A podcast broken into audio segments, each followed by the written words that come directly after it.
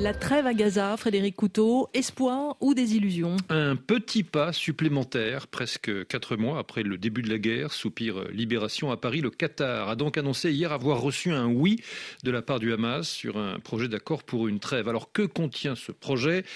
D'après le chef de la diplomatie américaine, Anthony Blinken, cité par le quotidien français, ce projet d'accord offre la perspective d'un calme prolongé, d'une libération des otages et d'une augmentation de l'aide humanitaire à la bande de Gaza assiégée. On n'en sait pas plus. Le Hamas répond positivement au plan de trêve à Gaza, mais les perspectives restent floues, relève de son côté le New York Times.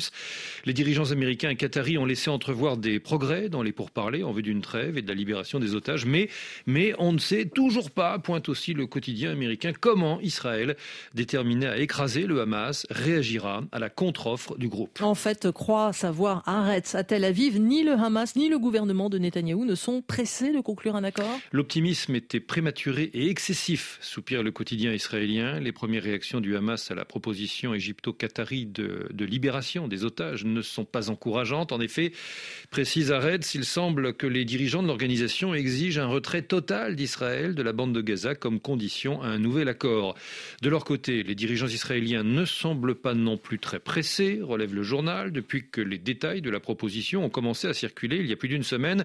Benjamin Netanyahu ne mâche pas ses mots. Lundi, il s'est surpassé, pointe Haaretz, en annonçant que la guerre ne prendrait pas fin tant qu'Israël n'aurait pas éliminé les dirigeants du Hamas, ce qui n'est pas vraiment une incitation pour le groupe à signer un accord. D'après le Guardian à Londres, il est possible que Netanyahou fasse du surplace pour sa propre survie politique. Oui, des éléments de sa coalition d'extrême l'extrême droite sont fermement opposés à tout accord de cessez-le-feu, relève le quotidien britannique. Ils estiment que cela euh, affaiblirait la position d'Israël à long terme et ils ont donc menacé de faire tomber son gouvernement. Et puis, autre facteur déterminant qui pourrait expliquer certaines lenteurs, pointe encore le Guardian, les rumeurs de division au sein de la direction du Hamas.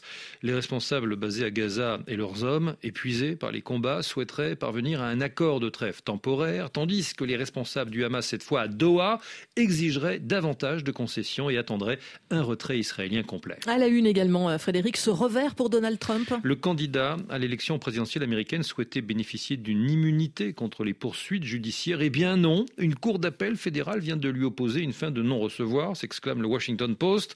L'impunité, souligne le journal, l'impunité, c'est ce que Trump cherche à obtenir depuis des années. Il pourrait encore réussir, mais la décision de cette cour d'appel fédérale est un coup dur contre la doctrine brandie par Trump, selon laquelle la fonction de président place ses anciens occupants au-dessus de la loi pour toujours.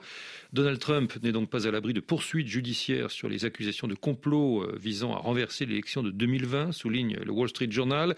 Un procès pourrait se tenir dès cette année.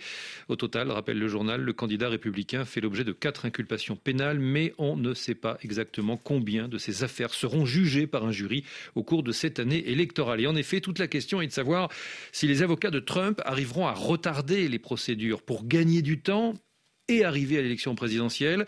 Et en cas de victoire, pointe Libération à Paris, Trump serait alors en mesure de demander à son ministère de la Justice de prononcer aussitôt l'arrêt des poursuites fédérales qui le visent, tandis que celles engagées par les procureurs de New York et d'Atlanta se trouveraient sans doute gelées, et ce pour une période de 4 ans. Frédéric Couteau pour la revue de la presse internationale à retrouver à tout instant sur rfi.fr.